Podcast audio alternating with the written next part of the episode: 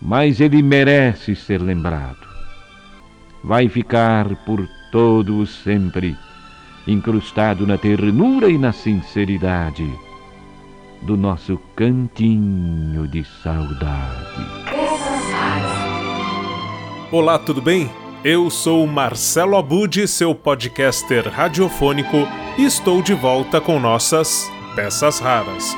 Hoje, para homenagear o responsável pela criação do blog e podcast Peças Raras. É isso mesmo, em 8 de junho de 2006, quando eu soube da morte do Fiore Giliotti, eu lembrei que tinha um áudio né, que era um trecho de um programa da TV Cultura, o Grandes Momentos do Esporte, que homenageou os narradores esportivos e que ali havia um depoimento do Fiore Gilhote bem autêntico, interessante, emotivo, como era tradicional do Fiore para quem conheceu, para quem ouviu as narrações nos anos 60, 70, 80, 90, até o início ali dos anos 2000, quando o Fiore finalmente teve o espetáculo da vida encerrado, né? Como ele dizia, fecharam-se as cortinas e terminou o espetáculo. Bom, mas aqui nós vamos relembrar, primeiramente, a peça rara inicial, inaugural desse canal, que foi esse depoimento do Fiore Giliotti, que eu publiquei assim que soube da morte do narrador esportivo em 8 de junho de 2006. Quando eu vim para São Paulo, eu não vim com a família, eu trouxe minha família três meses depois. Eu morava na pensão Vera Cruz, ali no Lago São Francisco.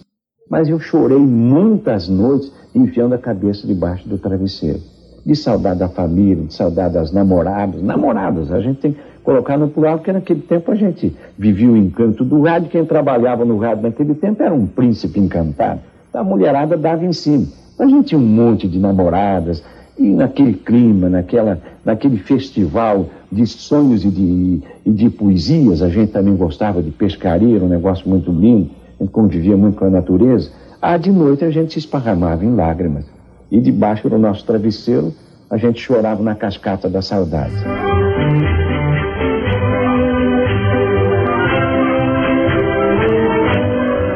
Na sequência, você vai acompanhar um momento realmente mágico, que foi a criação de um texto. Quando se passaram cinco anos da morte do Fiore Giliotti, eu criei um cantinho de saudade, parodiando o quadro que tornou né, Fiore famoso pela poesia, pela narrativa, pelo improviso, em que ele contava histórias de grandes nomes ligados ao futebol. Eu é, aproveitei essa mesma técnica né, para criar essa homenagem que foi lida pelo Milton Neves. Aqui você vai acompanhar uma versão definitiva produzida para Bradesco Esportes FM e que passava então nas rádios do Grupo Bandeirantes com certa frequência a partir de 2011. Torcida brasileira, só Deus sabe o que se esconde por trás das cortinas de uma existência os enredos misteriosos que teremos de protagonizar na vida que passa tão depressa. Por isso, olhando para o ensaio, quando preparamos esse espetáculo, o roteiro mostra que devemos valorizar cada cena. Feliz de quem se entrega ao campo das emoções de corpo e alma. Mais feliz ainda de quem pode atuar de maneira a viver alegrias incontroláveis e a chorar junto com uma plateia que se emociona diante da queda de um elenco. Torcida brasileira. O rádio esportivo é assim, como um teatro. Grandes espetáculos, enredos de inúmeras tragédias também. E para dar voz ao nosso povo tão sofrido, muitas vezes cantamos o hino de nosso país junto com cada brasileiro. Por outras, ficamos tristes e a voz se cala, como que representando um minuto de silêncio pela tristeza de um momento que não imaginávamos ver. Mas quem vive a emoção lance a lance com cada torcedor precisa estar preparado para se juntar à desilusão desse povo na hora da frustração. Porque ao perdermos onde a vitória era certa, a voz é embarga e o rosto fica inundado da amargura das lágrimas que irremediavelmente a gente precisa chorar. Tudo termina num pesadelo tão triste, torcida brasileira. Como um diretor de cena sem força para mudar o rumo da história, despencando da esperança para o impacto da verdade, o narrador de futebol do rádio, levado pela evolução e superioridade de um selecionado, como que querendo ver seu país se sobressair diante do mundo, apenas esperando, esperando a ovação do público ao término do espetáculo. E aí acaba vendo seu coração caído e pisoteado no gramado. Foi assim que sucumbimos no palco das ilusões junto com nossa espetacular seleção de 82. O futebol, torcida brasileira, é cheio de barreiras e de vitórias também, um desafio. E cada lance é como um dia de nossas vidas. Às vezes até alcançamos a vitória, e às vezes até alcançarmos a vitória e conquistarmos tantos e tantos títulos que achamos nem merecer. Precisamos de humildade para perceber as primeiras chances que nos fazem ganhar voz diante das adversidades para reconhecer que ainda no primário, que ainda no primário que se aprendem as lições que farão diferença para toda a vida, para toda a nossa existência. Foi assim, torcida brasileira, com um garoto de Lins, que tinha loucura por música, um garoto que se realizava por fazer parte da banda do colégio, que os cariocas chamam de colégio, que tinha amor pela caixa, pelo repique, pelo tarol, pelo surdo, pelo surdão, parece dar-lhe uma rasteira. A professora reserva àquele pequeno rapaz um papel para o qual ele desconhecia possuir talento. Foi Lins. Foi Lins o palco da primeira oração, do primeiro discurso dele, quando atendeu a um pedido da querida professora Alda Garcia, que ainda no primário incumbiu de falar sobre o Marechal Floriano Peixoto, o Marechal de Ferro. Naquele momento, o menino chorou de tristeza de perder o lugar da integrante da banda. Mas sequer imaginava que nascia naquela ocasião o locutor da torcida brasileira. Esse amigo do ouvinte, que teve como principal título entre centenas e centenas adquiridos, aquele que considerava a sua maior conquista, o título de cidadão linense. Mas o tempo passa, torcida brasileira, e aquele garoto, antes de vencer como narrador esportivo, faz o povo se juntar em um só coro para orar a Ave Maria, ainda na rádio de Lins. O jogo segue, e todo adeus traz algumas tristezas e provoca evocações, mas é preciso justificar o adeus. Adeus que representa a separação de alguma coisa, de algo que vai embora. Em 1952, ele achou que era hora de tocar a bola para frente. É quando procura a Rádio Bandeirantes ingressa na Rádio Bandeirantes, onde ingressa de maneira singular. Ele faz teste na emissora em 19 de janeiro daquele ano de 52, quando irradia a seleção paulista e Santos na Vila Belmiro. A seleção paulista ganhou de 3 a 2 e ele, por sua vez, obteve sua primeira de muitas e muitas vitórias. Na volta, pediram que o jovem passasse na Bandeirantes. Ao chegar lá por volta de uma e meia, duas da manhã, o contrato estava pronto, apenas aguardando a assinatura do novo talento da casa torcida brasileira. Começaria a trabalhar no dia 1 de julho de 52. Pediu esse tempo porque não queria abandonar completamente a Rádio de Lins, sua paixão. Tinha um pouco de medo também. O clima do interior, principalmente naquela época, era muito diferente de agora. Era extremamente íntimo, caseiro. A gente conhecia todo mundo, vivia realmente a poesia, o lirismo, o romantismo do momento. Quando vem a São Paulo, se vê no campo da solidão. Diante de uma solidão tão grande como a própria cidade.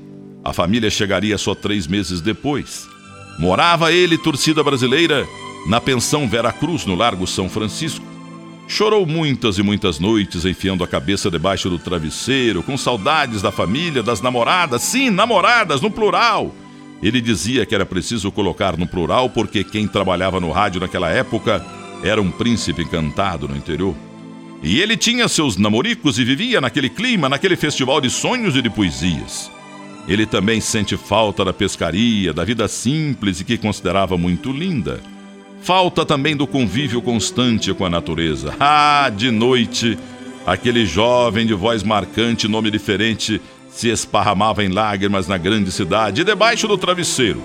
Chorava na cascata da saudade. Mas depois, depois, naquele mesmo travesseiro, recostava a cabeça e sonhava com o profissional de rádio que queria se tornar. Este primeiro contato com a cidade grande, São Paulo, se transforma em uma marca No entanto, fez muito bem, porque, como ele próprio dizia, é preciso sofrer para a gente valorizar tudo que se consegue na vida. E ele conseguiu muito, torcida brasileira. Ele conseguiu tudo que almejava. Na grande área, transformou seus sonhos em gols. Até que o crepúsculo do jogo chegou, torcida brasileira. As cortinas se fecharam e o espetáculo terminou para centenas e centenas e milhares de torcedores às vésperas de mais uma Copa do Mundo. Ele não teve tempo de dar voz à torcida que tanto o aplaudiu ao longo de toda a jornada. Ele foi embora, torcida brasileira, empobrecendo o rádio dos espetáculos e deixando tanta tristeza, tanta saudade. Ele que escreveu com a voz as mais bonitas poesias da história do futebol. Torcida brasileira, estamos falando, é claro, de Fiore Gilhote. Fiore Gilhote, do grande Fiore de tantas e tantas Copas, que integrou os times em importantes emissoras como a Pan-Americana, a Capital e a Record, mas que brilhou como nenhum outro no escrete do rádio pela Bandeirantes. Do narrador que entrou em campo com a torcida brasileira para transmitir a emoção que só ele sabia, para colocar o coração no microfone. Fiore deixou o jogo da vida. Aos 30 minutos da madrugada de 8 de junho de 2006, no Hospital Alvorada, no bairro de Moema, em São Paulo. Como retribuição a tanta saudade, ele merece ser lembrado, torcida brasileira. Porque Fiore Gilhote vai ficar por todo sempre incrustado na ternura e na sinceridade do nosso cantinho de saudade. Texto e sensibilidade de Marcelo Abude, mixagem de Fabiano Vilas Boas, voz Milton Neves. E ainda um depoimento do Milton Neves para a série Futebol é com a Bandeirantes, dos 74 anos da Rádio Bandeirantes, uma série de livros que foi produzida contando a história dos principais times paulistas e a Rádio Bandeirantes, e o Milton Neves narra a vida dele com a emissora, né, como ouvinte e também com o Santos, é claro. Então cita um momento mágico em 63, narrado pelo Fiore Giliotti.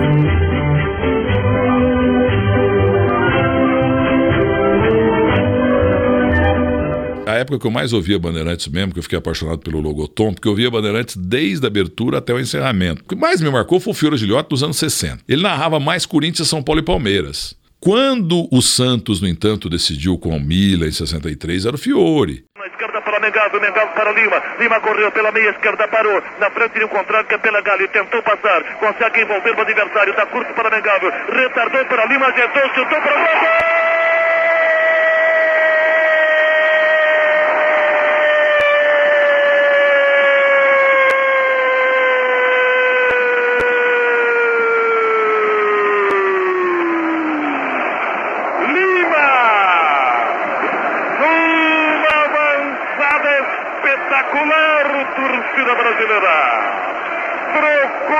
Com Mengaldo. Envolveu primeiro pela Galo e depois Trapattoni. Olhou para frente, viu o buraco. Chutou. Quase nem viu por O tempo passa. 18 minutos de partida, etapa final. Lima, 3 para o Santos, 2 para o Milan. Mauro Pinheiro você observou, Fiore, que foi um gol de rara personalidade. O jogador invadiu, sentiu a convicção da possibilidade do tempo e atirou no canto esquerdo um golaço de Lima. Vai se transformando em vitória torcida brasileira. Aquele pesadelo terrível que vivemos na primeira etapa, perdendo por 200 a 0. Ganha o Santos por 3 gols a 2. E esta torcida carioca vibra, levando para os jogadores que representam o futebol do Brasil todo o calor do seu incentivo, todo o calor do seu entusiasmo. Falta de Maldini em cima de Pepe, ali pela meia esquerda da linha de ataque brasileira, numa posição ideal para funcionar o canhão do ponteiro esquerdo do representante brasileiro. Três para o Santos, dois para o Milan. num espetáculo dramático, numa virada espetacular, torcida brasileira. Prepara-se, Pepe correu, chutou, gol!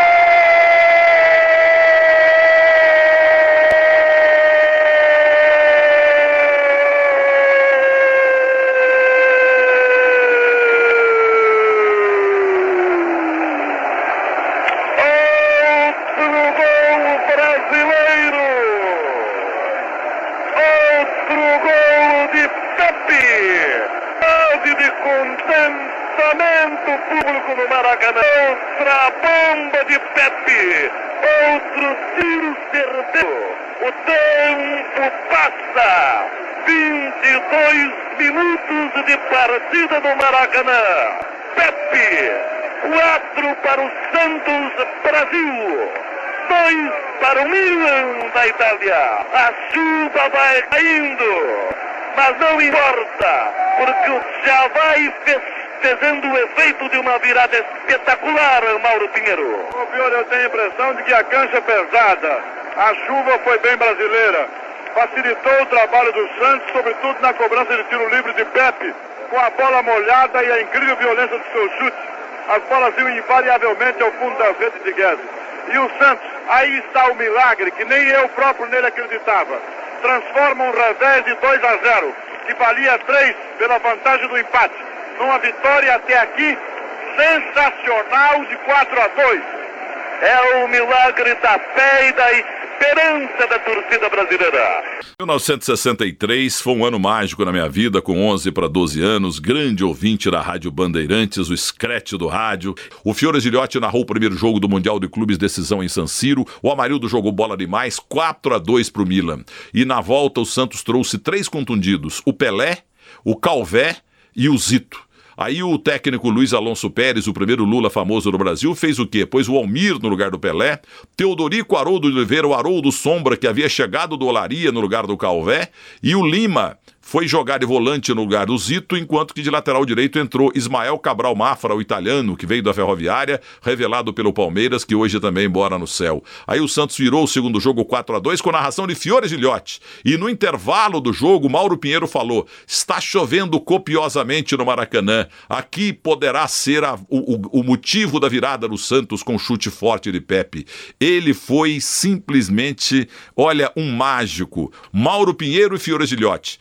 Naquela final de 63 pararam o país também. Eu ouvi o jogo com Fiore Gilhote. Boas viagens nessas emotivas peças raras que homenageiam o Fiore Gilhote, o locutor da torcida brasileira, que também está em outros programas aqui das nossas peças raras de outubro do ano de 2019, por exemplo, quando foi lançada a biografia de Fiore Giliotti, nós fizemos uma cobertura, por lá você encontra, inclusive, a primeira vez que o Cantinho de Saudade para Fiore foi ao ar, com a emoção do ao vivo, né? Quando o Milton Neves pegou o texto, eu estava no estúdio e ele fez ao vivo esta homenagem. Tudo isso porque então estamos lembrando os 15 anos de passagem aí em que as cortinas se fecharam para Fiore Giliotti, mas a emoção continua sempre no ar para quem fez história e vive no campo da nossa memória.